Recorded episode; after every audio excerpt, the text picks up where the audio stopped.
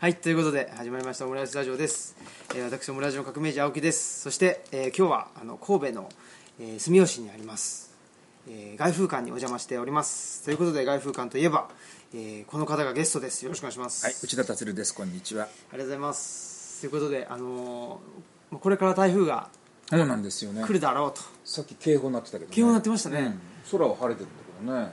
風も吹いてないし。警報この前のえっと西日本豪雨災害の時はどうでしたか？もう警報鳴ってた。なりました？ガンガン鳴ってた。はあちょっと上の方がね、ここの市内でもね、はい。ひ東灘区もあの山の方があの結構土砂崩れとかあそうですか。リスクがあるらしくて。あー。なんか北区も崩れてましたよね。鈴蘭台とか向こうの方が、今もだってあの裏六甲の方の道ってはい。ずっと土砂崩れであの塞がったまんま。うん今もなおなんですね。今もなお。あのーこの前は東吉野は大丈夫でした。奈良の南の方は、うん。特に豪雨災害はなくて。君んとこってすごく雨の多い地域でしょ？多いですけどね。あの辺って確か日本で一番雨量の多いとこじゃなかったっけ？もうちょっと多分三重とかそう。はい、向こうの方に行くとそうです。お、えー大台ヶ原。大台ヶ原っていうのがね、はい。僕らがある習ったよ小学校の時に地理で、そうですね。大台ヶ原ありますけどまあ大台ヶ原までは1時間ぐらい山道行かないと、うん。はい、東吉野はそんななに雨降らない？東吉野は降らないですね。雪もそんな降らないですしね、うんあの川が氾濫しかけてはい。避難したんでしょ？前回は。ちょうど去年の衆院選の時ですね。10月末の時に、うん。はい、で避難してであのあ怖かったと言ってた言ってなんかあのツイッター見てたらあの内田先生がと名張のあの山崎さん大丈夫かなって言ってたんで、あ山崎さんって名張なんだっていう、そそこからあのご縁をいただきましてそれでも山崎さんとこの前もあのトマオニって知ってますか？あのトマトオニオンっていうあの京都の舞鶴発祥のあのファミレスがあるんですよ。普通の。でそのファミレスでちょっとあの山崎さんと一緒にご飯を食べて、ん。あの閉店まで、うん。あの ずっとうんお話しさせていただくと。山崎さんもでもね貴重な。近くに新平君がいて本当によかったよね。話す相手がいて。いえいえそんなことはないですけど。ありがたい。君はだって話本当によく聞いてくれるもん、そうなんですか、うん、リアクションも非常に良いしさ。いやーあの興味ないことに関してはもう全然興味ないっていうことがあるんで、うん、やっぱり僕は面白い話を、うん、人の話聞くっていうのが結構好きですね。うん。なんかね新平君はね人にねあのものを教えたくなるっていうあれだねその教えたがりフェロモンを発揮するね、うん。デシフェロモン。本当ですか、デシベロン。つい教えたくなっちゃうっていうさ。それは。それはねだからね、はい年長の人間にとってはねい本当にいいことなんだよね、あのとにかくなんとか君に理解してもらおうと思ってね必死になってこう説明しようとするっていうさ、あの説人間ってあの人に説明しようと思う時にすごい知的なパフォーマンス上がるんだよね、あの言いたいことだけ言っておしまいってんじゃなくてさなんとかわ分かってほしいっていうさ、分かって俺が言いたいことをっていうのをさそれね本当にあの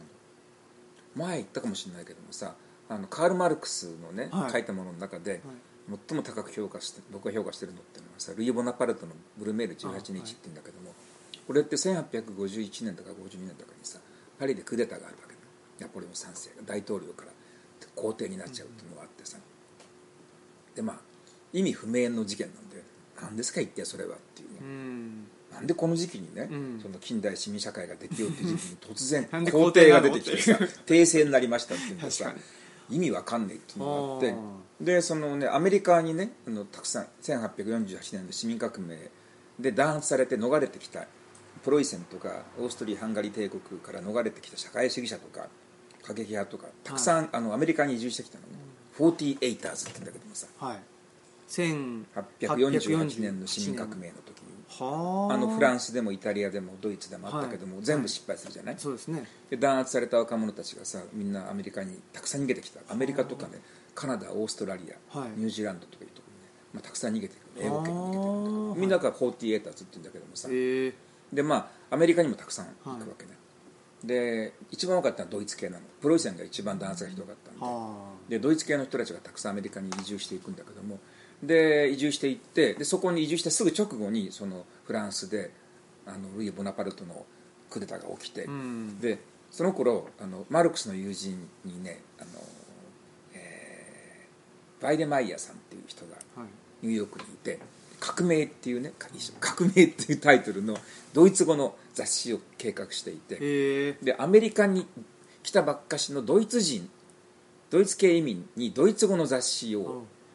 ニューヨークで出版しようと思っていてでそこにあのロンドンにいたカール・マルクスに記事書いてっていうわけで、はい。ルイ・ボナパルトの,、ねそのえークーデター何が起こったか全然わかんないので、まあ、今と違うからネットもないしさろくに新聞もないしね、うん。だからどうも伝え聞くことにようんってなんか変な事件が起こったらしいんだけどさっぱり意味わかんないっていうんでね。でロンドンのマルクスにフランスで起きた政治的事件に関してニューヨークのドイツ語の雑誌に書いてくれというさ、うん。複雑回帰なオーダーが発されるわけ、はでその、ね、複雑回帰なオーダーに応えて書かれたのがルイ・ボナパルトの「ブリムル18日」でさあ。だからはめっちゃわかりやすいわけ。あ。は わかるでしょ？その複雑回帰な、はい。そのねその事情なわけで、周知のようにとかさ君らは当然知ってると思うけどってないわけだよ。多分君ら全然あの事情分かってないと思うんで、うん。噛んで含めるように言うけれどもっていう感じで書かれてるわけ。あ。そうするとやっぱりねもう本当に優れたドキュメンタリーになるわけだよね。僕それで思い出したのが最近あの枝野さんの2時間半の、はいはい出ましたね。出ましたよね。であれ読んだんですよ、うん。すごい分かりやすくて多分あれもまあ自民党の,、まあそのえー第1期生の人たちとかにもまあ一応分かるよううん。に枝野さん書いてるのかなっていうのがあって、うん。で僕そこでなんかあそうなんだと思ったのがえっ、とあの8時間労働するその労働基準法で8時間定められてると思うんですけどそれ僕なんで8時間も働かなくちゃいけないんだろうと思って、うん。な嫌だなと思ってたんですよ、うん。そんな働かなくていいじゃんと思って、うんこういう近代社会嫌だなとか思ってたんですけど、そしたらその枝野さんの2時間半の、あの論説のあの文字起こしのやつ読んだら、そのあれですね高プロ高度プロフェッショナうルん。制度のあの、えー、と強行採決にた対するその反対あの演説みたいので書いてあったのがもともとその、まあ、権力者だったり資本家っていうのは働かせ放題だったんだと、で近代になって労働は8時間までしましょうと言って、もうはた働かせ放題のところを8時間になんとかしたんだっていう、逆に言うとあの自分たちの身を守るというかその労働者の身を守るために労働基準法というのがあって、近代社会っていうのは成立したんだっていうことが、まあ、枝野さんがそう書いてて、うん。コープロっていうものに対する反対演説として、うん。だからコープロがいかに全近代的かっていうことが分かるのと、うん。近代社会っていうもののなんていうんですかね近代社会の成立がもともと労働者だったり、えーまあ、弱者っていうものだったりっていうまああと子供とか、うん。あの女性とかっていうものを、まあ、保障する、みあの身分だったり人権保障するっていう部分から始まってんだなっていうのを、うん。それで知ったっていうのがあって。そうだったのか。そうなんです。マルクスの資本論って読んだこと。をまるいや それはないです資本論っていうのはさ、はい。あれは1864年ぐらいに、はい。あの最初が出るんだけどもさあの書かれているのはね10 1850年代ぐらいのあのイギリスのあの労働者たちの劣悪なる、うん。あの雇用環境についての児童労働とかね女性労働とか本当にねバンバン死んでいくわけ。あすごいんだよやっぱり。あのね2年前かな？去年だったっけ？あのあそこにあのマルクスのなんかゆかりの地を訪ねるツアーがあってでドイツとイギリスに熱出しながら内田先そう生がそう8泊9日さずっと風邪ひいてさ鼻水垂らしてしんどかったものすごいしんどい旅行だったけども、はい。その時にさリバプールに行ったのね。はでリバプールにね,、えっとね産業博物館だったかな、あのそういうものがあってそこを見に行きましょうって言うんでさえー、とか言いながらずるずる行ってねあとか言いながら。あのそのリバプールってすごい古いまあね、はい。あの古いマンチェスターとかリバプールとかっていうのは、産業革命の頃に、ね。まあ急激な発展をした一大産業都市なんだけどもさ、そこにその当時の工場の跡が残っててそこがそのまま博物館なの。そこにさ当時のね紡織機械が原寸大のものがあって、うん。それはそのまま置いてあってで時々ねそれを動かしてみせるわけ。すごいんだよ、うん。巨大な防食機械でさそれがぐわーって動く動くのね。で説明してくれるんだけどもとにかくこの巨大な機械をね本当にね女性とか子供たちで本当にわずかな数の子たちでこれを管理していて。でうん。その当時だからあの365日24時間営業なわけ、はあ。ほう。うん、だから労働者は多少入れ替わるんだけども機械の方はとにかくさ止めちゃいけねえからってんでねあ。ずっと動かしてるわけ。でね、あのー機械の中にだからその、あのー防食機械だから埃がたまるわけ。ね、うん。で埃がたまるとあの機械故障したり止まったりするのであの機械がザーッと引いてる時にね子供がバーッと走り込んでいって、うん。ゴミ取るわけ、うん。スカベンジャーって言うんだけどさ、うん。ターッとゴミ取ってまたピューって逃げてくるわけね。っていうのはゴミ取ってる間にパッと逃げないと、うん。機械が戻ってくると手足挟まれてそのまま死んじゃうとかね。はでねその時にねその機械見たんだけどもさ機械に悪意があるわけだよ。あの邪悪な表情をしてるの。本当に、うん。つまりだってそれだから設計する段階でさいやこれ下に人が入って時々掃除したりするんだからって言ったらさじゃあなるべく怪我しないようにっていうふうに考えるじゃない普通だったら違うんだよ。明らかに殺意を持ってさ、この巻き込まれて死んじゃうねやつっていうのはさそれは自己責任で死んでくれよみたいな感じのね。あの労働者をこう恐怖させたりねなんか傷つけたり不安に陥れたりっていうことが機械の設計書に入ってるの。そこに並んでる機械の中にね本当に邪悪な表情の機械があったんでさ俺は思わずカメラで撮っちゃったんだけどさ、あのエイリアンみたいな顔してんの。本当に。はあ。わざわざだからね機械を別に機械を設計なんてね機械の設計なんてさ極めて無機的なものに、ん。何のこうねあの表情も、ね、ないものを作れるのに彼らがそのね1830年とか40年代に作ってきた産業革命期のあの人間たちを阻害した機械ってさ、本当に表情があるんうんでものすごい邪悪な表情なの。うん。でラダイトっていうのがあったでしょ。はい。で俺ラダイトって昔そうそう読んだ時にさ、はい。バカじゃないの？と思ったの。そう、うん。機械なんか壊してどうするの、はなんかデモやるとかね、うんなんか団体交渉するとかさ、はなんか他にやりようがあるだろう、うん。機械なんて壊したって意味ねえじゃんと思ったんだけども見て分かった。これは機械を壊したくなってくるっていううん。だから機械にあの資本家の悪意っていうかねあるいはその資本主義社会の悪意っていうのがさ人間を収奪して収奪して君たちを徹底的に阻害して場合によっては殺してしまうぞっていうね。そうやって我々は金を儲けるんだっていうね。その資本主義の邪悪な意図っていうのが機械に込められてるわけ。うん。だこれって多分ね機械設計した人たちのね無意識だと思うんだよね。つまり今行われている社会的な対立っていうのが何なのかってみんなよく分かんないわけだよね、うん。その産業革命が起こった頃なんていうのはさ、自分たちがな何が起きてるんだろう。なんでこんなに日々が辛いんだろうってういう、ん。多分ねそれにあの図式を当てはめるっていうかねみんなに理解してもらうためにもしかすると機械を設計した人たちっていうのはうん。無意識のうちに邪悪な表情を機械に与えて、そしてこいつらが悪いのっていうね、うん。資本家が悪いのよっていうことをねそれをあのみんなになんか伝えようとしたんじゃないか無意識のうちによ、うん。そういう仮説をねふっと思いつってね。であラッダイトっていうのはそれに反応したのかなと思ってね、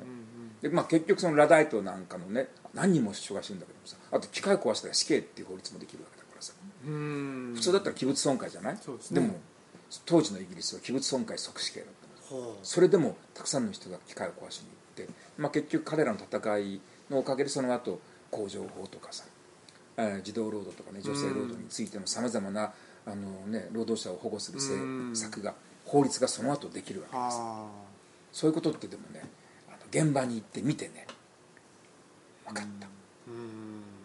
ラダイト一理あり。一理あり、うん。はああの、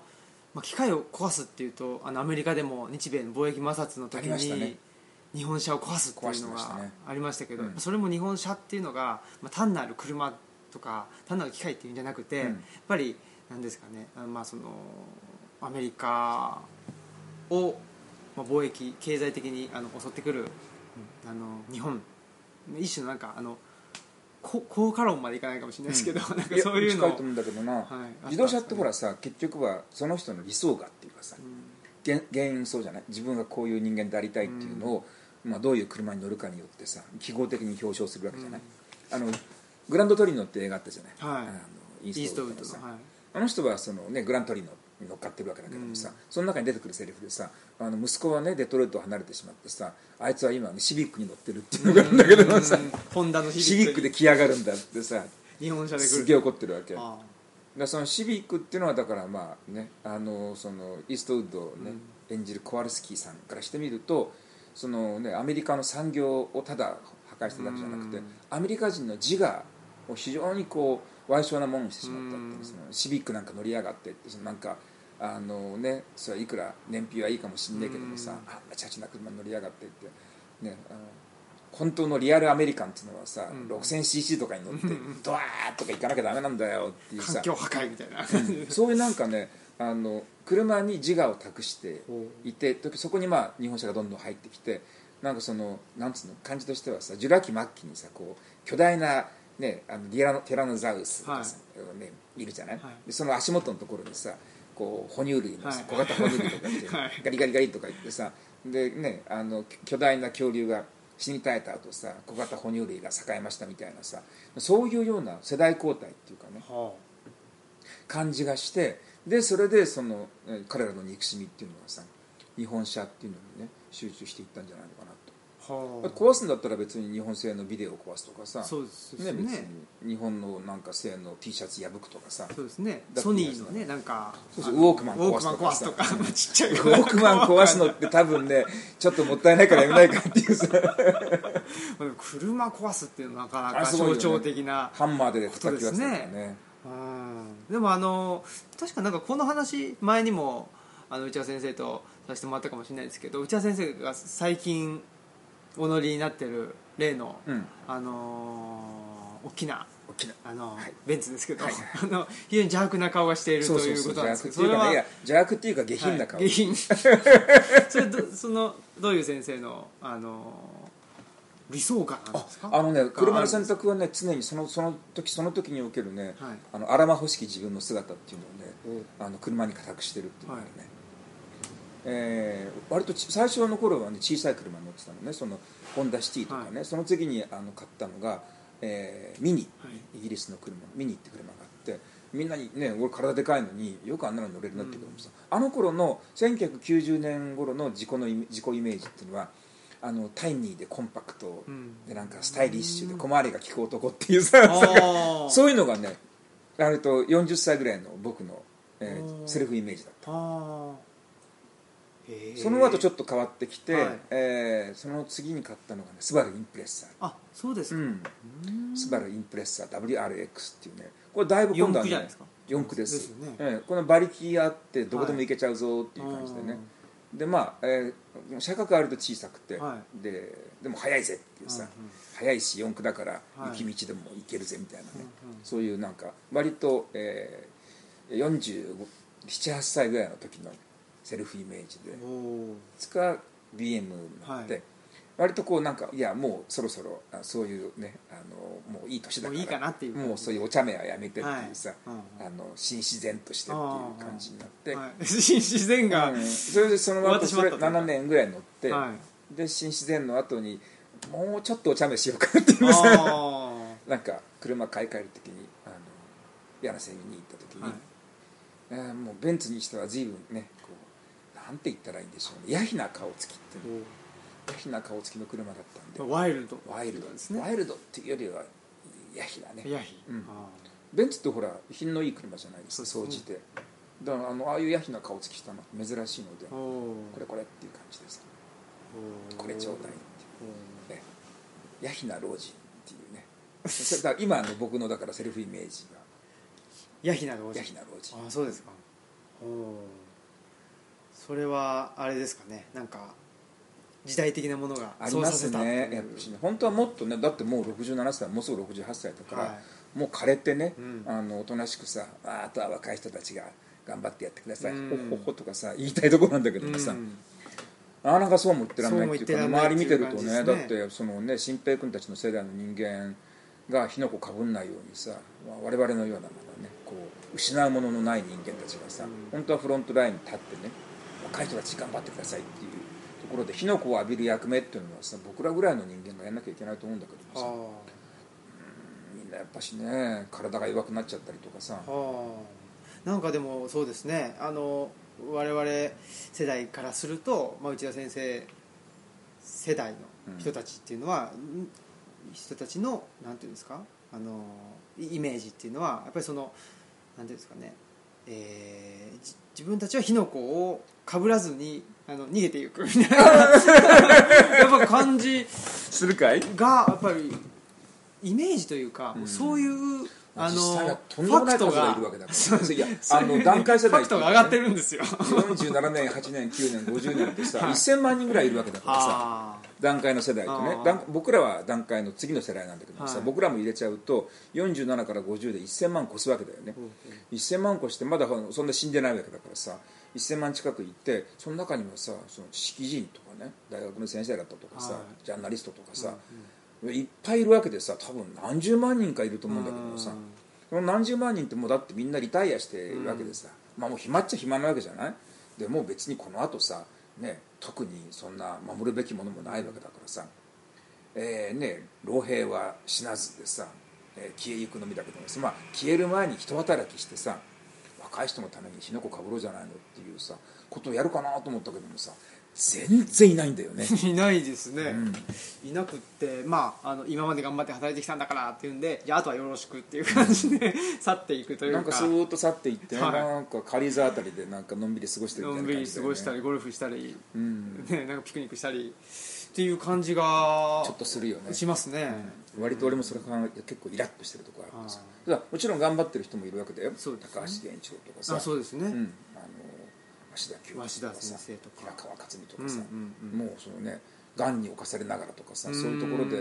あのそういう人の方がねむしろ、ね、合病に取りつかれながらも、ね、最後。小長知事とか。そうそうそう。あんな感小長知事同い年だからあそうですか、ん。はあ。小長さんってすごいなっていうふうに思うっていうのはやっぱもともと自民党のうん。もろ、そうなんだよね、自民党の人だったんだよね。保守派ってい北の自民うか党の幹事長だったですよね。その人がやっぱりまあまあその人の信念を貫いた結果やっぱ自民党が変わっちゃったっていうこともあるんでしょうけどなんかすごくあのなんですかあの売国度みたいな感じで扱われてしまってるっていうのはやっぱりまあ時代が変わったというか、そうだね。うん。またその内田先生があのヤヒな顔のベンツに乗るのも、あの尾長知事があの売国度と言われるのも、なんかその同じようなのかな、まあ、とにかくそのこの年になってなんか割と戦わないといけないっていうね。まだ戦うのかよっていうね。という感じで。本当に隠居したいんだけどね。サクッと。なかなかそうはさでもそのいろんなもの書いててさまあいろんなところから原稿頼まれるんだけど。ね、はあのやっぱりねそれあの確かに若い人はなかなか書ききれないかもしれないなお。これは。これ警戒ですね。台風で警戒です。警戒オンうん。ね。さっきから2度目ですけど。ああそうですね。やっぱりねあの、まあ、怖いものないって言ったらね、はい。失うものがないわけで、うん。あのまあ、学校にいた頃っていうのはさやっぱりあの、ね、大学にあの類が及ぶってことがあってよく言われたのはねその神戸女学に、まあ、大学に電話がかかってきたりとかうん。するわけですよね。で「学長だせ!」とか言ってねあのうちのお前のところのうちだっていうのがこんなけしからんこと言ってるけどもこれは神戸女学院大学の総意と思っていいのかみたいなさ、うん。そういうこと言ってきたりとかなんかね凱旋者を送ってねあのが通学途中の学生たちを、ね、に傷つけてもいいのかみたいなそんなこと言ってきたりする人いたわけでその自分が言いたいことを言ってても、まあね、自分が属している組織に迷惑かかるってことがあって、うん。ちょっとはこれでもあれでもうん。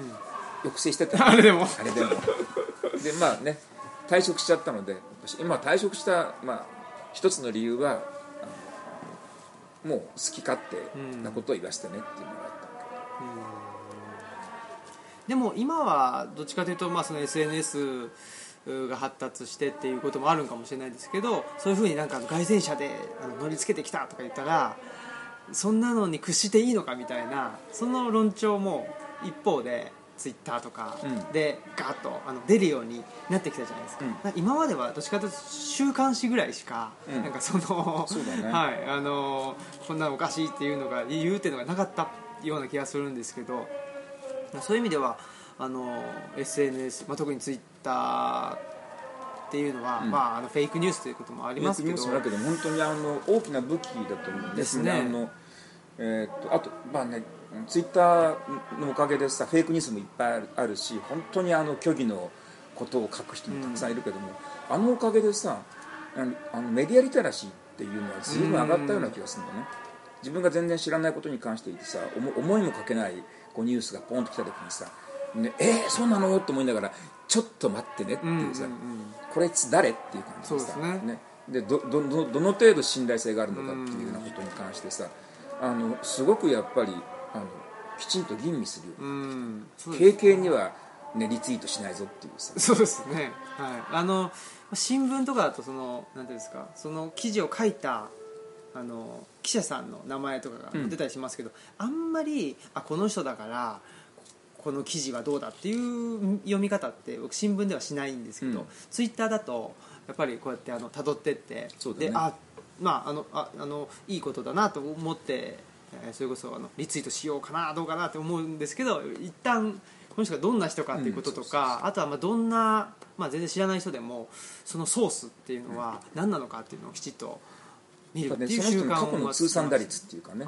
これまでどれぐらいまともなことをいろんな事件のたんびにそれ発言してると思うんですねどれぐらい、まあ、高い確率でまともなことを言ってるのかっていうのってさ、うん。まあね、あの過去に遡ってチェックできるし、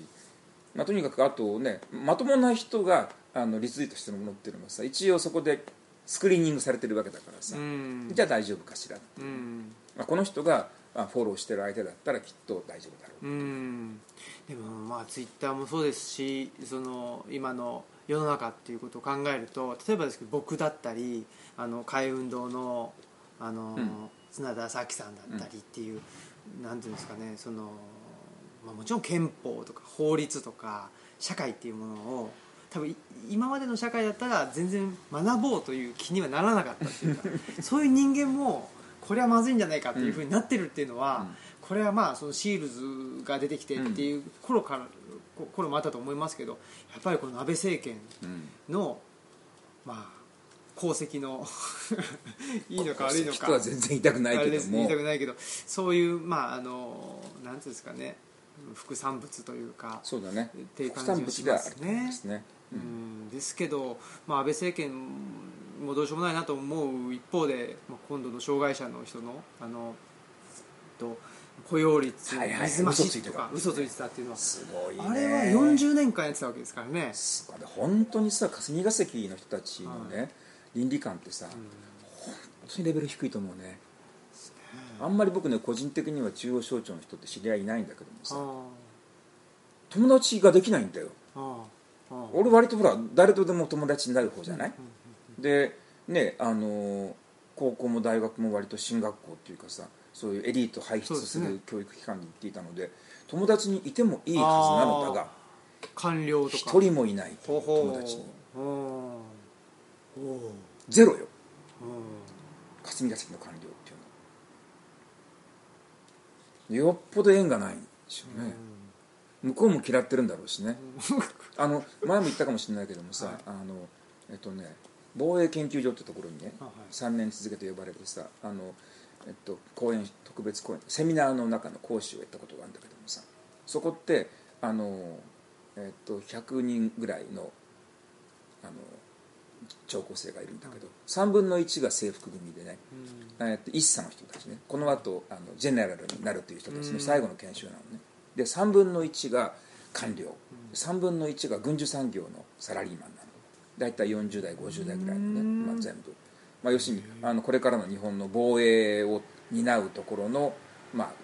あね、制服の、まあ、軍人さんたちと、まあ、それと関わりあるその防衛省とか外務省とかの、まあ、役人お役人とで三菱重工とかさそういう、ね、ところのえ兵器産業の方々という、すっげえドロドロしたところでさ、うんあの3年にわたって講演したんだけどもあの一番真面目に聞いてるのっていうのはさあの軍人さんなわけね。あ。こ自衛隊自衛隊の人たちがさうん。すっげえ真面目に聞いてるわけ、もう他にもだからその桜井よし子とかさそういう人たちも講師に来てるんだけどバランス取ってあの誰かそういうねあの日米同盟でさ日本はアメリカの属国ですみたいなことさチャラッと言っちゃうみたいな人も呼んだ方がいいんじゃないかっていうはあ。非常にバランスを取れた判断で自衛自衛隊が呼んでくれたの。に、で一番真面目に聞いているのがあの自衛官の方々で一番不真面目なのが官僚。もう本当にね半分眠ってんじゃないかな、もうとにかく鼻からバカにしてるわけ、素人が来てなんか喋ってるよって感じでさ聞くことない聞くことないって感じでさ本当にねあとなんか質問とかあった時でもさ本当鼻で笑うんだよね、鼻で笑いながら質問するっていうさ質問っていうのかなとにかく素人はとっとと帰れみたいな感じのねいうことをもう少しこう、えーね、あのもうちょっとソフィスケされた言い方でするっていう。あもうその外務省も行ったことなんだけどさ外務省でも講演頼まれて行ったんだけどもね。これもすごかったね。俺もいろんなところで講演したけどもさ過去最低のオーディエンスってのは外務省だね。聞く気全くないっていうね。本当に。まあ自分たちはプロなのにそうそう。何しに来たんだ？アマチュアのやつがね、うん。そうアマチュアの人間がねその日本の外交戦略とかに関してさ普通文学者がしゃべるなんてバカじゃないのみたいな感じでさ余計なお世話だ。誰だこんなやつ連れてきたなみたいな感じのさ。もうあれほどあのバカにしきったオーディエンスの前で喋ったことってないな。はそれがあるからね霞が関の役人に対してはさあのなんかね共に天をいただかざるっていうさ。あはあでもやっぱりまあ官僚の、ね、方々の答弁がまああのこの1年ぐらい、うん。ずっと、うん。あのクローズアップされてきてて非常に、まあ、僕も含めて多分あのほとんどの人がそうだと思いますけど何なんだこの人たちはっていう感じで、こんな、まあ、明らかな嘘のことについて、えーまあそう嘘とは、まあ、もちろん言わないわけですけどって言っててだからまあ官僚っていうのはどうしようもないなみたいな話っていうのはやっぱ僕も聞いてて、でその官僚っていうのを、まあ、あの内閣人事局を作ることによってつまり、まあ、あの国民の手にあのそのなんていうのかな政治を取り戻そうみたいな、政治主導だね。主導政政治主導でっていうことが行われてたと思うんですけどもその内閣人事局ができたことによってなんかその なんていうんですか、まあ、今だったらあの安倍首相のお友達案件うん。について官僚が、まあ、し従うだけっていうか、うん。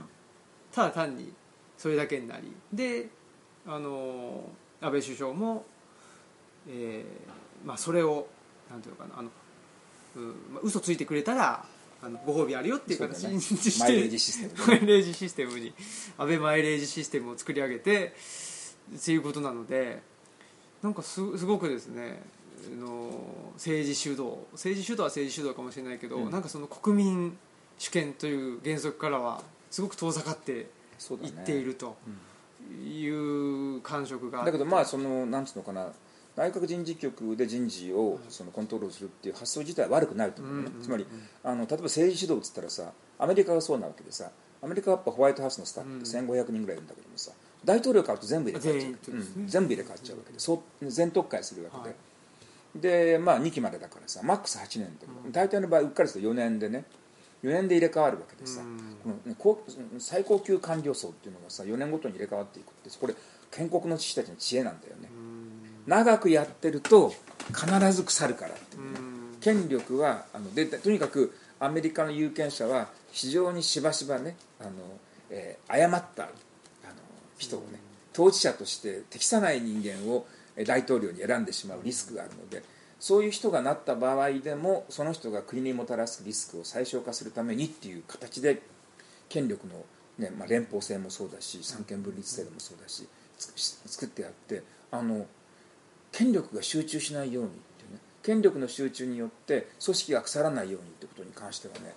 本当によくね制度設計してあるんだよね、うん。でも日本人の日本のね今の制度っていうのはさこれあの長期政権が腐敗するっていうことを前提にしては作られてないんだよ。うん。性善説なの。長期政権するような人は立派な人に違いないっていうさ は本当に。あ。本当にそうだと思うよ。あに日本の制度っていうのはとにかくそのね個々の政治家のその質の問題は別として絶対に長期にわたって権力を独占できないようにっていう仕組みは作られてないんだよね、んでまあその仕組みの中で、えーまあ、今まではなんとか、まあ、生前までいかなくてもあのいい政治っていうのをしてきたわけ。いい政治とかどうか知らないけどね、まあ独裁的には。まあいろんな形でいろいろんな、まあ、ご55年体制があったりとか自民党の中に派閥があってその特にねその、はい。えー田中派と福田派みたいなさ全く相入れないその政治手法政治理念を持ったそこはそこはまあ交互に総理大臣を出すみたいな形があったので、だからまああんまりこのね一つの方向に暴走するっていうことはなかったわけで、あのやっぱし合意形成にそれなりの時間かかってたんだけども、やっぱ21世紀に入ってからだよね、うん。あの合意形成のためにいろんな異論の人を集めて周知を尽くして落としどころを探るっていうそういう手法がほぼ失われたっていうね。決められる政治とかさ、うん。ねじれ国会とかいう言葉が言われだした頃からあの合意形成に時間をかけるっていうのはさ無意味だっていうことをみんな国会っていうのは、まあ、今までは同じような状況にあったけどそれをねじれ国会とは呼ばずにそっちの方がまああのなんていうかいろんな意見があった方がその健全だよねっていう形でやってたってと参議院で政党比率が違うとこっちで賛成したものが参議院で否決されるってことがあるから、だだったら政党比率同じにしろってそそれをねじれてないんだったらさ参議院いらないじゃんってことですよね、だって戦後のさ第一党ってね参院第一党っていうの緑風会ってところがあったんだけどさ緑風会って第一党なんだけどもさ参議院にしかない。党会があへるー衆議院なんかには一人もいないんだからさ参議院だけの会派だったんだけどね。それが第一党だったわけだからさこんなのもねねじれもクソもないわけですもう全くその政治的な立場が違う人たちが全く違う論点から一つの法案の適否に関してね全く違う立場からある人はこう論じる。参議院はこう論じるっていうふうにしてもうねじれてあるためにあの両院制って設計したのそうですよね、うん、その両院制設計の、ね本義を忘れて、うん。参議院と衆議院で違うことが論じられるってのはけしからんっていう。まあ、確かにどっちも政党になっちゃったからね。本当はだからさ政党比率が全く違うっていうんじゃなくてね参議院の方は政党じゃないっていうね本当はね方が健全なわけだよね。本来であればさ、はあそうか、うん、政党に属さない人たちがたくさん入っていてねその無党派の人たちがはあ半数とかぐらいにいてねい。たらあの参議院も機能すると思うんだけどさ。実際にどっちもねえ自民党がいてねあ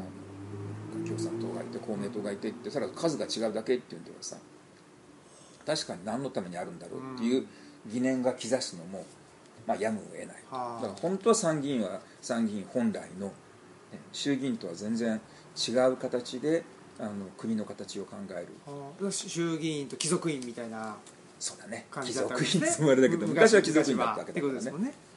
養老先生が昔ねとにかく参議院ではねえー50年以上先のことしか信じてはいけないみたいな 縛りかけたらどうかって言ってたけどもさ。めっちゃ面白い。はあ。そうか。やっぱ貴族っていうのは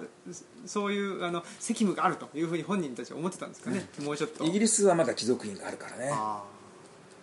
面白いんだよね。イギリスの貴族院っていうのもね前調べたんだけどもさ変な仕組みなんだよね。えっとね資格貴族院の構成資格のある人って1500人ぐらいいるんだよねでも入んないそんなにね。あのはい。貴族院の議事場にさ。はいなんかねあの結構適当な数でね大体これぐらいっていう数の人が集まってきて、へええー審議するらしい。は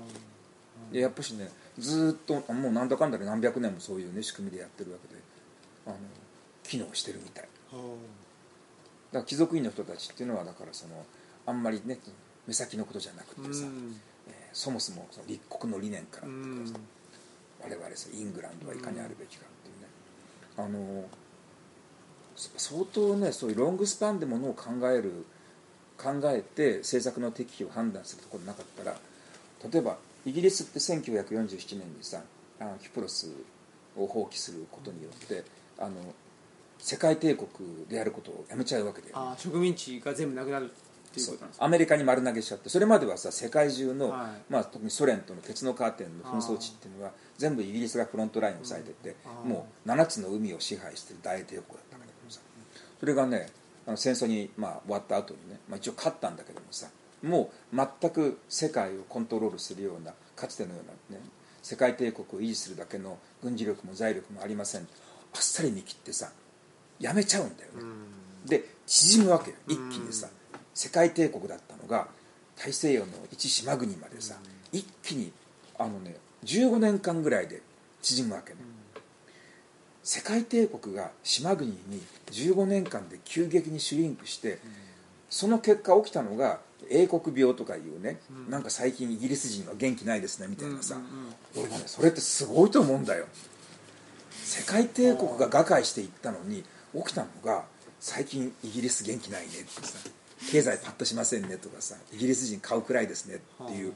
ぐらいで済んだってさ本当だったらさもうガタガタになっちゃってもいいはずなんだよね、うん、あのねその英国大英帝国のこうね縮減っていうのはさどういうような、ね、長期計画の中で誰がロードマップ書いてさどうやって進めていってどうやってリスクコントロールしたのかってさすごく興味がある、うん。あのね、政治的なポリティカルイシューなんだけどさ、うん。あんまり誰も論じてないんだよね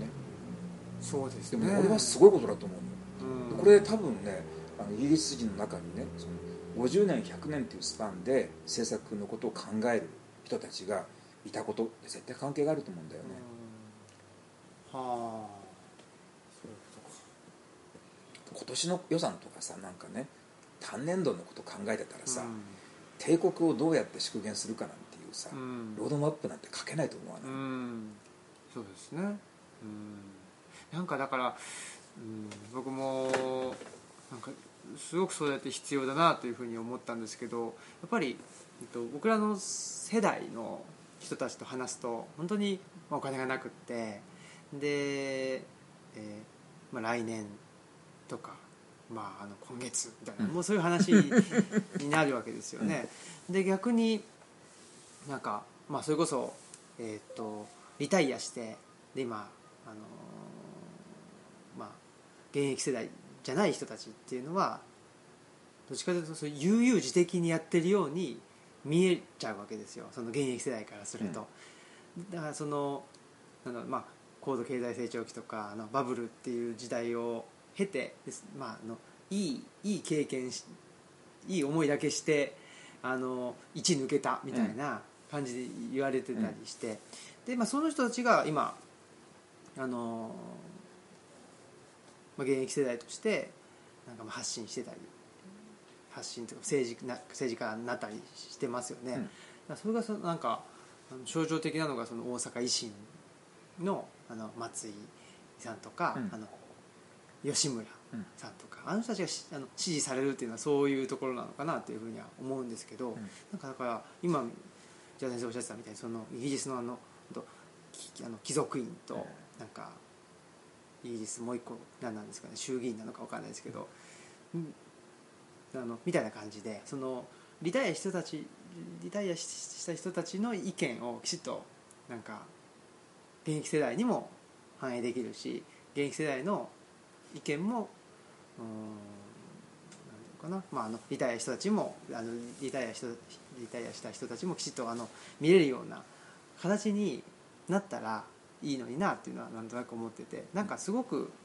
なんていうのかな現役世代っていうのはすごくあのうーんとルやっぱりルサンチマンっていうのをやっぱり僕は感じたりうんするんですよね、うんまあ、確かに貧困だし働いてもお30年40年前みたいな形で、えーお給料があの入ってこないということなのでなんかそういうふうになってしまう気持ちもとても分かるんですけどそんなこと言っててもまあい一方でそういう気持ちも分かる一方で、まあ、そればっかり言っててもしょうがないっていうのがあるので、だからあのなんか最初の話じゃないですけどあの僕がその弟子マインドっていうのがあの高いというふうに内田先生もおっしゃってくれましたけど、なんかその断絶を僕は作りたくないなっていうのがあって、でその発想っていうのはあのサンボマスターの山口隆さんっていう人いるんですよ、うん。その人が断絶をなくすって言って、うん。あのた対談集を出してて、うん。大竹栄一さんとかうん。山下達郎さんとかムッシュかまつかまやつさんとか、あとはまあ、えっと、す数名の方々とあの対談しててやっぱりなんていうのかな日本語ロックの黎明期の人たちとの断絶を作りたくない、うん。うん。ああれとは違うんだよって言って自分たちの価値を示すっていうのじゃないっうんていう話をしてて僕それすごく大事だなと思っててなんかそこが結構欠けているっていうかですね、うん。なんか今の東吉野村見ててもなんか、まあ、若手のあの移住者ともともといてであの高年齢化していくもともとの住民の人たちとっていうのでそんなに、えー別に融合するこ必要はないんですけど、うん。なんか断絶っていうのになってしまってるとすごくもったいないなとも思うんですよね。断絶ってそのね多分すごく短いスパンで考えるとこうこの集団2つの集団だけ見比べてると全然違うじゃないか考えてることがいうことなんだけどもやっぱな長いスパンでね、うん。100年とか150年スパンで考えてみるとこれ実は全全断絶ってないわけだよね、うん。全部つながっていてである歴史的な条件の時にこうなっていって条件変わったのでこうなっていってっていうんであの元になってる母体のもの生き物っていうのはさあの、ね、何百年っていうこう刑事変換だけでさ、その都度変化してるだけであって中身は一緒なのよね、うん。でその、ね、短くすごい短いスパンで切り取ってしまうとその2つぐらいのレイヤーで対立してるってなるんだけどもさ長くねあの大きいスパンで見ていくと全然そういうことないのよ。ね、うん。あの一つの生き物の、まあね、非常に寿命の長い生き物が途中でいろんなことがあっていろんなことがあるためにちょっとずつ表情を変えたり機能を変えたり形を変えたりしているってことでさな一緒じゃんっていうかね。うん。多細胞生物じゃんっていう感じでさそう一緒にやっていけばいいわけでね、うん。なんでことさらに対立などをねあげつらわなきゃいけないのかってさ、うん。で俺世代論ってさあのまあ面白いから時々ね聞くんだけどもさじ僕自身は世代論って全然信じてない。それはあの世代論を語るのはどういう歴史的条件によってこの生き物が影響されたのかなっていうことを知りたくてうん。見るだけであってその決定的な影響があったっていう議論に関してはねこの世代とこの世代は全く違うっていうような議論に関してはさそんなことねえよっていうさうん。中身一緒ってさ。うん日本人あんまり変わってないって幕末ぐらいからあんまり変わってないうん。なんかその対立を煽ると注目もあの浴びやすいし、そうだね。あの敵を作って、で自分に味方を作るみたいな感じでやるじゃないですか、あの割とねみんなからこうなんか評価されたりとかねそういう信奉者が多い人を、こいつはダメだって敵に回すとなんかあすごい人が出てきたっていう感じでね、うんうんあの見られるからさ。あのでもね僕ね仮想敵を作ってねその人を攻撃するってね基本的にあんまり生産的じゃないって気がするんだよね、僕はそれより逆で僕も君の弟子マインドの人なんでさこの人こいつはね先行世代のこいつはダメだっていうんじゃなくてこの人はいいっていうさいい人を褒めるっていうね。うん。その方がずっとね生産的な気がするんだよね。だってねまあその批判される悪い人っていうのは、まあ、批判されるだけの欠点があるかもしれないけどもさでもそれだけのこうねあの地位に対して社会的影響力を持ち得たってことはさなかなか立派なこともきっと言ってるはずなんだよね、うん。でなかなかすごいことも考えてたりするわけであってさそれを全部ねあのね車掌しちゃうのってもったいないじゃないでですもか、確かに内田先生ってあれですねあのー普通研究者って研究士っていうのを、うん。あのー勉強すると前の世代の子が足りないみたいなことって言うじゃないですか、うん。うん。あんまり前の世代というかそのう上の人に対して批判的じゃないですよね。例えばなんかあの上野千鶴子さんとかで同世代ぐらいですもんね。うん、そう。ああ確かにそうですそういう、うんあの学説誌とかそういうのってはい。全然あの書かない僕にとって興味があるのは師弟関係の系譜だけだから僕のはレヴィナス先生っていう人がい。て、はレヴィナス先生の弟子筋です。多田先生の弟子筋です。養老先生の弟子筋ですとかそういうその諸先諸先輩方がいらして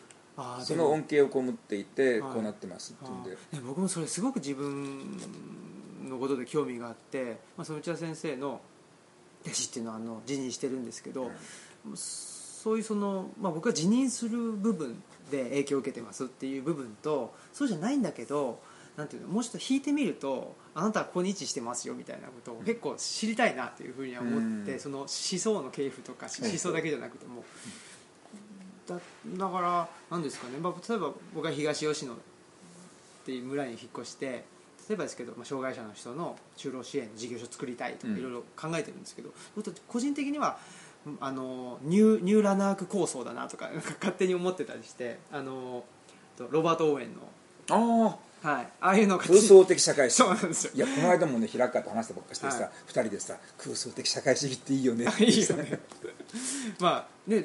まあ、ロバート・オーウェン空想的社会主義者って言われますけど、ん。きちっとちゃんとやってるんだよあの人しっかりあの人さだからでもあの規模がさはい。さすがにねあれ2500人なんだよねやっぱりね、はい。工場があって学校があって医療所があってっていうさちっちゃいってことですか？そう。あだからあのちゃんともう成立しててさ、はいそれもちろんビジネスも成立してるしそこに住んでる人たちっていうのはさすごくこの健康で文化的な生活を営めるようにしたあのロバート・ベン作ったわけだけどさ、うん。だからその2500人規模のものが1個できた。でもその、ね、あのエンゲルスが批判するのはさ2500人ぐらいのものが、ね、1個できてもさしょうがねえじゃないか。あとの何百万人の、ね、労働者どうすんだっていうね。それよりも体制の、ね、ラディカルな変革が必要なんだとあのロバート・ウェイみたいなそういう善意の人がね、うん。それなりにあのなんか住みやすいところを作ってしまうと結果的にはそれはね資本主義の、えー永続に加担することになるんだっていう形で空想的社会主義左から、ね、左からブルジョワ資本主義を支援する勢力っていう形でさ激しく非難されるわけだけども。で、まあ、僕は空想的社会主義者という人は好きなのね。うん。アナーキストも好きだしさ。うん。いいじゃんそれでっていうねロバート・オーエンみたいな人がさあと1000人ぐらいいたらさイギリスは随分住みよくなったんじゃないの？そうですよね、うん。だってその貴族院っていうのがあの、うん。できてるぐらいだから、うん。その人たちがみんなあのロバート・オーウェンみたくやってたらだいぶいいですよね、うん。あのそうなんかねあの暴力革命プロレタリア独裁とかいうようなさそういうなんか過激なね、うん。手法を取るよりもさ、そうロバート・オーウェンでいいんじゃないかっていうね、気がしててさだからあのこれからね空想的社会主義が復活してくるんじゃない？アナーキズムってね、アナーキズムっていうのもさ要するに中枢的なあの権力に全てをねその権力に全てを集中していって集中したものを再分配するっていう仕組みなんだけどもさアナーキズムってそうじゃなくってまああのみんなでやろうよっていうね、うん。回収派みたいな感じでさみんなで相談して、その資源を、ね、権力とか情報とか財貨とかを一点に集中するんじゃなくて、あの横のネットワークの中でさみんなでこう都合をつけながらやっていったらうん。ええんでねえのというさあの反発想でさ、うん。俺はすごい好きなのよ。ほクロプトキン読んだ？う読みました相互不条論はい。あれそうなんだよ。はあ。相互不条論なのよ。はあ。まあ、生物的にはその相互不条論の方が正しいっていう盛んに書いてるよね。話ですよね。でも結構そのアナキストってなんか地理学者とか、うん。自然科学者系の人がうん。なんか言ってるような気がするんですけど、うんそのあんそういうなんていうのかな。結構し自然派っていうのも違うかもしれないですけどなんか自然科学者っていう一方でなんかアアナキストっていうと結構なんかあの黒い旗だったりして、うん。あのちょっと怖いイメージがあるんですけど、うんあれはなんなんでなんですか？あのやっぱしねあのそ結構19世紀の終わりぐらいから後ってさ、あの追い詰められたアナキストたちってさ、うん。結構過激派になっちゃってさあやっぱりやけのやんぱちで爆弾闘争とかね随分やったんですあよね。にそうですね。ロシア皇帝それこそニコライ何世だったかも、あの爆弾テロとかしてますもんね。うん。あすごい弾圧されたからね。やっぱり。割と一人一冊的なところになっちゃったりするんだよね。は相互不条論なのにね。ああそうですね、うん。何なんでしょう。読んだ限りではねだいたいアナキストってねまあ人はみんないい人なのよね、うん。クロプトキンが本当に読むとさええ人やなっていう、うん。行間から伝わってくるでしょ、はい。人間の良さが。うんうんうん。別に何でしょうね。あんまりそんな批判的なことでそうそうもないしそう。温かいですよね。ねマルクスだってやっぱ読むと分かるけどさええ人なんよね。本当に。やっぱりねスケールの大きい人かはねええ人よね大体ね。そうですか。嫌なやつっていないねあんまりね。ほうエンゲルスもええ人なのよ。はあエンゲルスって人はさ、まあね、そのリバプールのもうブルジョワのお家なんだけど、ブルジョワのねだ大その繊維工場主でありながらマルクス主義者という人なんだけどもさ、あのやっぱりねお金たくさん稼いでどんどんどんどんやっぱそのお金をさあのそのロバート・ウェイみたいなことはできないんでね、はい。立場上さダメだって言った感じでさ。はで何したかっていうとそのどんどんどんどんみんな逃げてくるじゃない？ヨーロッパから。あはい。弾圧を逃れてさうん。社会主義者が、ね、みんなねあのエンゲルス詣でするわけ。うん。エンゲルスさんっていうとね。でエンゲルスはねあの語学の天才だったのね。はで10カ国ぐらい喋れたって言ってさ。でそのヨーロッパから来たらとにかくエンゲルスのところでなんとかなる。んでエンゲルスに窮状を訴えると「ほいよ」と言ってねわらじ船をくれて。でそのわらじ船もらってアメリカに移住したりオーストラリアに移住したりカナダに移住したりっていう、うんしたのであの、ねえー新大陸はねエンゲルスさんのお金であのなんとかたどり着きましたっていう人も結構多いわけ。へえねやっぱりただ、ね、思想的になんかねこうエッジが効いてるみたいなことではさ大きな長い社会的影響力って持ちえないわけでやっぱり19世紀の終わりにねアメリカなんかでもヨーロッパの各地でもさあのマルクスに対するこう、ね、マルクスさんはどうなんだろう多かったのってやっぱりあの人はええ人やっていうさ。うんええ人やから。人間ええ人や。あの人は信じられる人よ。最後の最後になっても絶対仲間とか裏切んないからっていうさ。うん。そういう人間性に対するね信頼っていうのがさぱあったからはだと思いますけどねあはあそっかそういう意味では話が飛びますけど、うん。今回の自民党総裁選は 何ですか急に人ということでいうと。なんかちょっとどっちもあんま信用できなそうなあんまりっていうかもう全然信用できないんですけどまあでも石破さんは一応公正まあなんでしょうとりあえず石破茂さんの方は人語が通じるっていうかね、うん。あの論理が通じるって気がする、安倍晋三とは多分僕は喋ってても全く話が通じないだろうと思うからね、で今回じゃあ先生はどうなると考えですか？分からない。わからない。ですね。何が起きるか分からないおー。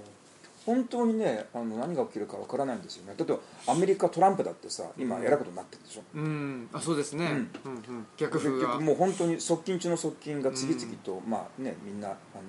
司法当局に尋問されていってボロボロボロボロみんなさうん。仕事取引してさ自分の罪を免れる代わりにあ実はトランプさんこんなことやってましたとうん。どんどんどんどん暴露してるわけであって。でまあねトランプさん一生懸命そのなんかトルコとなんかね中国を脅したりトルコを脅したりっていうさあの目先を変えることによってさ、うん。ね、支持集めようとしてるけども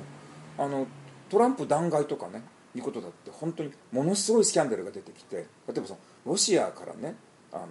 のの応援を受けてなんかヒラリーの選挙妨害やってたなんてことがさ、うん。本当にバレちゃったらさこれはやっぱりね弾劾されるかもしれないでアメリカトランプがね大騒ぎになってきたらさあ日米同盟とかさもうどうなるか全然わかんないからね、うん。分かりませんよ。何が起きるか。本当に分かりませんよ、まあ自民党のその中央の方と地方票ですか？で総裁選って決まるんですよね、うん。そういう意味では、まあ、地方票が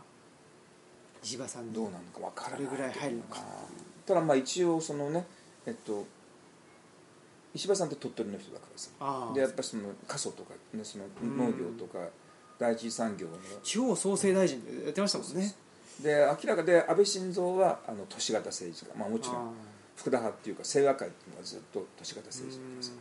それでいうとあの実は石破安倍っていうのは昔の田中派と福田派の核北戦争の対立っていうのの、まあ、ちょっとねあの新しいバージョンなわけですよね。だから、まあ、あのこの間から JA の人だとかね,、あのはい。ねあの農協新聞の取材とか続いて、結局農協新聞なんかもさもう自民党に見捨てられたっていうことが分かってるわけで地方を切り捨てでさ、完全に日本の農業は見捨てられたっていうのがあって。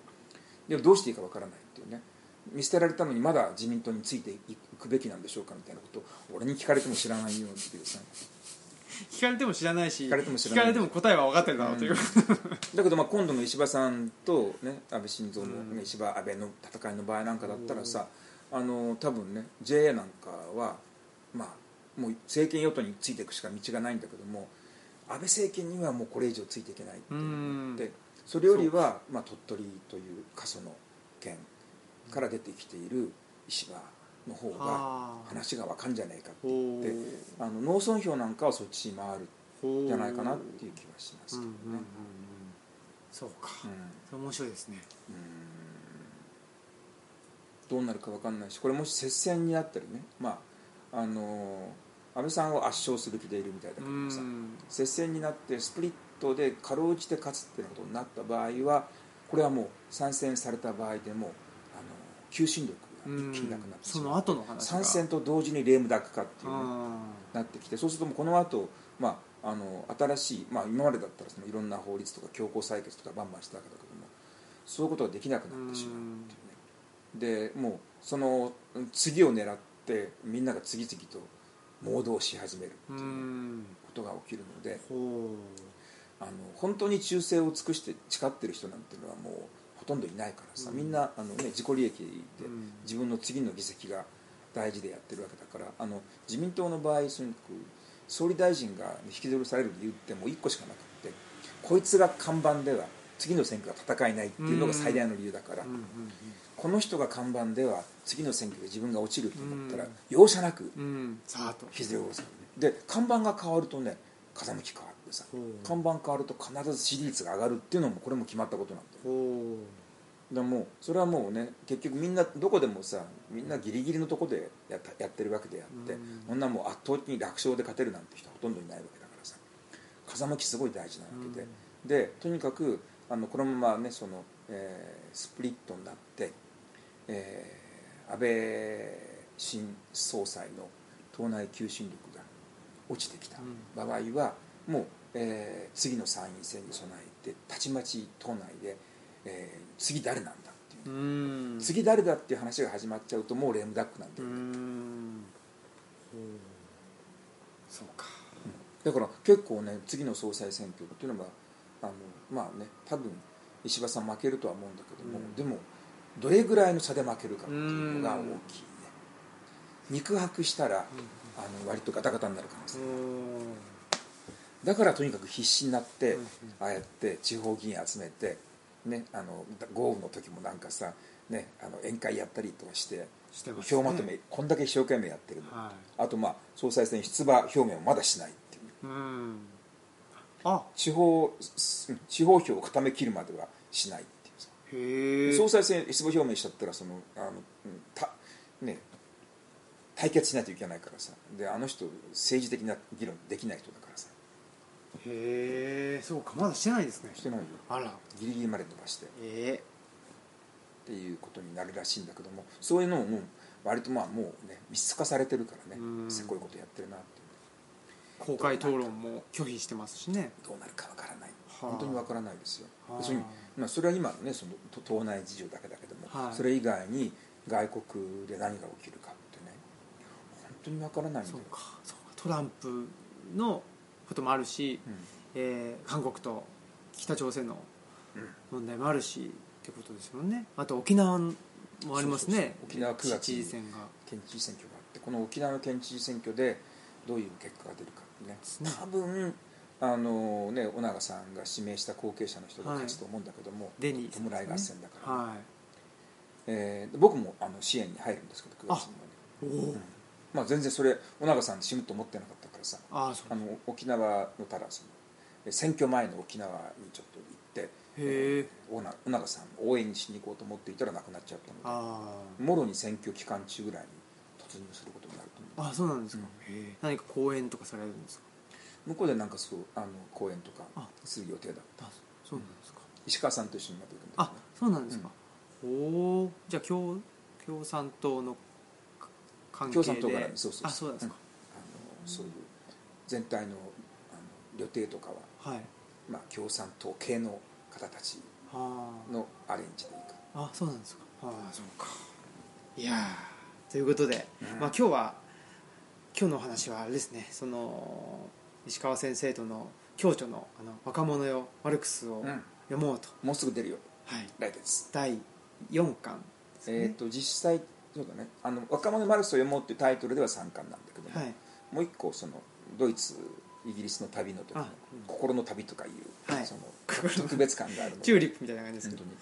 まあでも今度のね第3巻はねこれは面白い、あ面白い。うん、あの1巻2巻の時はね、まあ、読んだ方がいいんじゃないかぐらいだったけども、はあ。3巻はこれは面白い。はあ。マジで。あの僕がねあの「マルクスとアメリカ」というですね長文の論考を書いてますけどね、はい。これはもう読むとあっと驚く面白さ、マルクスとアメリカってねないからそういうねテーマで書かれたものってね。そうですね。なんか水と油って感じがしますけど。これがね全然そうじゃない。実は19世紀の終わりまでねアメリカはマルクス主義のですね世界的な拠点だったほう。うーん。みんな知らない歴史。知らないですね。なんかレッドパージっていうイメージが強すぎうん。てやっぱりあのし資本主義とあの民主主義の国っていう感じがして共産主義っていうのはもうただね今日の新聞に読むと、はい。アメリカではね今社会主義勢力が一大勢力になってる。あそうですか。若い人たちがすっごい増えてて。ぱあのヒラリーとバーニー・サンダーあスサンダース。そう。もそうですもんね。すアメリカとにかくもう格差がものすごく進行していて若い人たちも日本と同じですごく貧困になってるしでとにかくこれからあと、ね、その格差の拡大と AI の導入による雇用崩壊っていうリスクがあるのでとにかく社会主義的な政策であの完全雇用とかねうん。社会保障っていうことをちゃんとしていただきたいですへー。あのね、学費の無償化とかさ医療の無償化とかってねそういう社会主義的な政策を求める若い人たちがすっごい増えてきてうる、ん。急激にでもうだって今今月のあれよ「フォーリン・アフェアーズ」がさはい。特集「 Marxist Worldは」アメリカは今こそマルクスに学べっていうのが巻頭論文なのよ、あすごい。は前はだってねあのベーシックインカムの導入に関してさ、ね。議論してたし、うん。あの社会主義的な政策と、まあ、社会民主主義的な政策に対するアレルギーっていうのが、うん。あのある世代から下には全然なくて、うん。そのね、その今君が言ったみたいなそのマッカーシズムとかね、えー東西冷戦っていうのが、まあ、89年まであったわけだからさ、で結局その90年代の頭ソ連完全に崩壊するまでってやっぱソ連敵国だったわけだけど、うん。もうあれからかれこれもう30年経つわけだから、うん。そうなってくるとね今の若い人たちってソソ連って何ですかみたいなさ、うん。そうですよね。ソ連って何ですか、うん。スターリンって誰ですか、うん。レーニンって誰ですかっていう人たちだからさ、うん。そういう人たちからするとねそのマルクスを読むといいこと書いてるじゃんっていうね。そうですね。うん。そっか。なんかその辺はあれですね。あの文脈というかがまああの切れてる分マルクスっていうマルのがクスがマルクス純粋に評価される。1883年に死ぬまでって、はい。アメリカではすごくマルクスは大きな影響力を持っているっていうはあ。のこれもちょっとあれだけどもさ、はい。マルクスって1852年から61年まで10年間ねニューヨークあデイリーニューヨークデイリートリビューンっていうさ、はい。あの新聞新聞に10年間ずっと寄稿してるでニューヨークデイリートリビューンっていうのは当時発行部数20万部ではアメリカ最大の発行部数を持つ新聞だったあで、まあ、リベラル系の新聞だったんだけどね、はい。ここにマルクスのねえーとね9日間に1本ペースで論文書いてたわけ。でその多くはあの無署名で社説として掲載された。だから読んだ人たちは別にロンドンのカール・マルクスって人が書いたと思わないでいやこのねニューヨーク・デイリー・トリビューンの社説ってさ格調高いよなってでそこでマルクスはその、ね、イギリスの植民地支配であったりアヘン戦争のことであったりアメリカの奴隷制度であったり、うん。世界中の全ての問題に関して次々次々とさあの回答乱魔を立つような論文を書きまくったわけで。でアメリカの読者はそうとは知らずに読んでたうん。だから50年代60年代ってね南北戦争が始まる前ぐらいまでのアメリカの知的階層っていうのはさ圧倒的なマルクスの営業下にあったわけ。だそうとは知らずに。そうとは知らず。はあ。その後まあいろんなことがあったんだけども、まあ、司馬遼太郎史観的に言うとさ、はい。この1883年から1989年までを括弧に入れてガサッと抜いちゃうと、はい。マルクスでトンと今度はさアメリカにおけるマルクス主義の復活っていうね。はそのああその戦後の。このそのあのフーバーとかマッカーシーとかいう人たちのこと第を括弧に入れてそうああそういうことか。実際に始まるのはあのあー。てあ1919年から大戦間期から始まるんだけどもあの赤狩りっていうのはい。だけどまあ関わった人物はその J. エドガー・フーバーというやつなんだけどこれとまあ戦後はあマッカーシー。FBI の長官ですね。いや48年間 FBI の長官をやってる人物が、こいつが諸悪の根源なんだけどですね。まあ、個人でアメリカのマルクス主義を潰したみたいな男なんだ大したもんですよね。そうですね。一人で潰したっていうこういう人がいなければまたねアメリカは随分違った方向に行ってたわけで。ん。だからでもそういう素地があるからまたアメリカでマルクス主義が復活するってことはあり得るわけなんだよね。ほうほアメリカのその思想的風土の中の必然としてマルクスから離脱したわけじゃなくて個人的なこう干渉っていうね個人の歴史への介入っていうのがものすごく大きかったあその江戸川フーバー。のうん。ほほフーバーの前にパーマーって人がいてね司法長官で。でマッカーシーがいてこのパーマーフーバーマッカーシーの3人三人男によってアメリカの共産主義というのは息の根を止められるわけなんだけどもさ。それは誰なん誰っていうかなんか共通点あるんですか？共通点っていうかユダヤ人なんですか？えまあ、パーマーいやいやそんなことない。パーマーえーっとパーマーのだが抜擢したのがフーバーででフーバーがは利用したのがマッカーシーってことなんだけどね。うんもちろん3人とも全部つつながってるんだけども、うん、面白い。だからそういう話がねルール書いてありましたですね。あぜひ今度は。読み物としてもなんかすごい面白い。これはね読み出したら止まらないははやめられない止まらないよ。アメリカとマルクス。はで石川先生もねもう全力でね書いてるアメリカ共産党の歴史みたいな。面白いよ。アメリカ共産党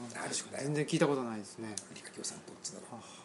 これがろくでもない政党でね。そうなんですか、うん。世界だからこれもね世界で最もろくでもない日本共産党なんだよね。そうですか。うん。ここまでだ堕落した共産党があるかしらっていうぐらい堕落してる。へえだそれももうけいくつかこう、ね、俗人的な要素に記されるわけだよね、